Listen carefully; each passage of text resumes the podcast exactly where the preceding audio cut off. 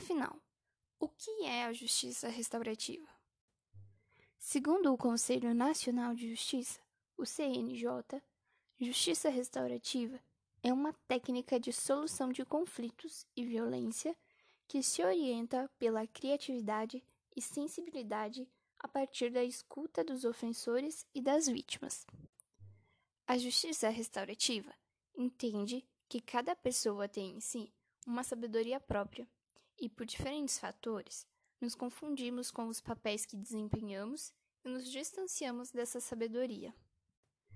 Diante dos conflitos e dos desafios de convivência, podemos nos tornar mais violentos e não refletirmos nossos reais sentimentos.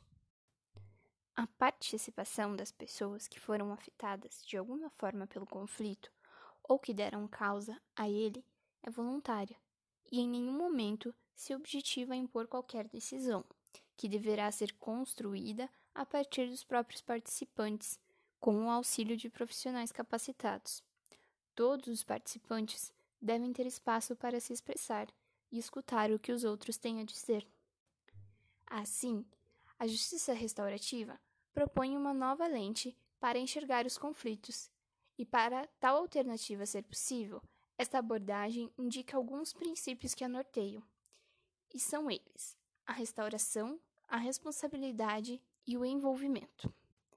O foco da justiça restaurativa é na reparação do dano cometido, tendo como ponto central as necessidades da pessoa ofendida, sejam necessidades materiais ou emocionais. Tais necessidades resultam em obrigações, tanto dos ofensores quanto da comunidade implicada. Nesse sentido, a justiça restaurativa busca envolver tanto a pessoa ofendida quanto a ofensora. Em funcionamento há cerca de 10 anos no Brasil, a prática da justiça restaurativa tem se expandido a cada dia.